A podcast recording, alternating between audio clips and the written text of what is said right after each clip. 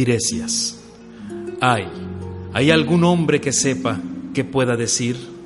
Creonte. ¿Qué? ¿Con qué máxima de todas sabidas vendrás ahora? Tiresias. ¿En qué medida la mayor riqueza es tener juicio? Creonte. En la medida justa. Me parece en que el mal mayor es no tenerlo. Tiresias. Y sin embargo, tú naciste de esta enfermedad cabal enfermo. Creonte. No quiero responder con injurias al adivino. Tiresias. Con ellas me respondes cuando dices que lo que vaticino yo no es cierto. Creonte. Sucede que la familia toda de los adivinos es muy amante del dinero. Tiresias. Y que gusta la de los tiranos de riquezas mal ganadas. Creonte. ¿Te das cuenta de que lo que dices lo dices a tus jefes? Tiresias.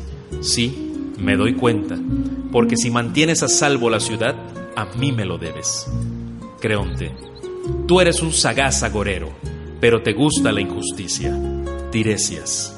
Me obligarás a decir lo que ni el pensamiento debe mover. Creonte. Pues muévelo, con tal de que no hables por amor de tu interés. Tiresias. Por la parte que te toca, creo que así será. Creonte. Bien, pero has de saber que mis decisiones no pueden comprarse. Tiresias. Bien está, pero sepas tú, a tu vez, que no vas a dar muchas vueltas, émulo del sol, sin que de tus propias entrañas des un muerto, en compensación por los muertos que tú has enviado allí abajo, desde aquí arriba, y por la vida que indecorosamente has encerrado en una tumba, mientras tienes aquí a un muerto que es de los dioses subterráneos, y al que privas de su derecho, de ofrendas y de piadosos ritos.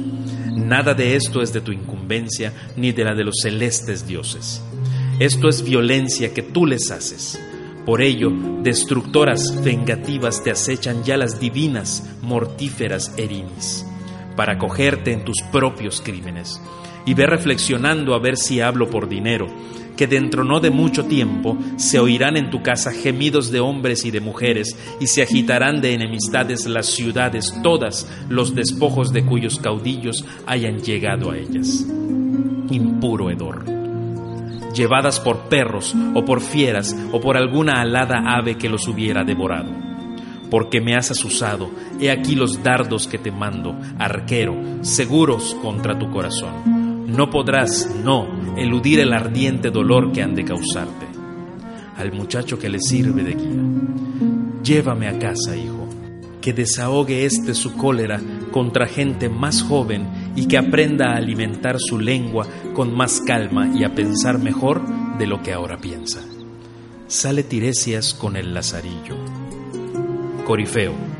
Se ha ido, Señor, dejándonos terribles vaticinios y sabemos desde que estos cabellos negros antes se vuelvan ya blancos, que nunca ha predicho a la ciudad nada que no fuera cierto. Creonte, también yo lo sé, y tiembla mi espíritu, porque es terrible, sí, ceder, pero también lo es resistir en un furor que acabe chocando con un castigo enviado por los dioses. Corifeo, conviene que reflexiones con tiento, hijo de Meneceo. Creonte, ¿Qué he de hacer? Habla, que estoy dispuesto a obedecerte. Corifeo, venga pues, saca a Antígona de su subterránea morada y al muerto que yace abandonado, levántale una tumba.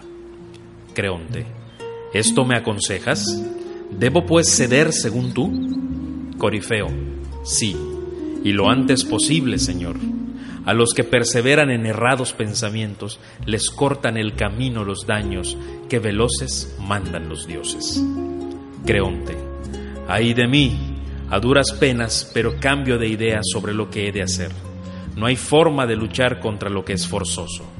Corifeo, ve pues y hazlo, no confíes en otros. Creonte, me voy, sí, a sí mismo, de inmediato. Va, venga siervos, los que estáis aquí y los que no estáis, rápido, proveeros de palas y subid a aquel lugar que se ve allá arriba. En cuanto a mí, pues así he cambiado de opinión, lo que yo mismo ate, quiero yo al presente desatar. Porque me temo que lo mejor no sea pasar toda la vida en la observancia de las leyes instituidas. Coro. Dios de múltiples advocaciones, orgullo de tu esposa Cadmea, hijo de Zeus, de profundo tronar. Tú que circundas de viñedos Italia y reinas en la falda, común a todos, de Deo en Eleusis, oh tú, Baco, que habitas en la ciudad madre de las vacantes, Tebas, junto a las húmedas corrientes del Ismeno y sobre la siembra del feroz dragón. A ti te ha visto el humo, radiante como el relámpago, sobre la bicúspide peña, allí donde van y vienen las ninfas coricias, tus vacantes y te han visto la fuente de Castalia. Te envían las lomas frondosas de Hiedra y las cumbres abundantemente orilladas de viñedos de los monjes de Nisa. Cuando visitas las calles de Tebas, la ciudad que entre todas tú honras con suprema. Tú y Semele, tu madre herida por el rayo, y ahora que la ciudad entera está poseída por violento inal, acude, atraviesa con tu pie, que purifica cuanto toca, o la pendiente del Parnaso o el Euripo, ruidoso estrecho, o tú, que diriges la danza de los astros, que exhalan fuego, que presides nocturnos clamores, hijo estirpe de Zeus, muéstrate ahora, Señor, con las tíadas que son tu comitiva, ellas que en torno a ti, enloquecidas, danzan toda la noche, llamándote Yaco, el dispensador. Mensajero, vecinos del palacio que fundaron Catbo y Anfión, yo no podría decir de un hombre durante su vida que es digno de alabanza o de reproche. No, no es posible, porque el azar levanta y el azar abate al afortunado y al desafortunado. Sin pausa, nadie puede hacer de adivino porque nada hay fijo para los mortales.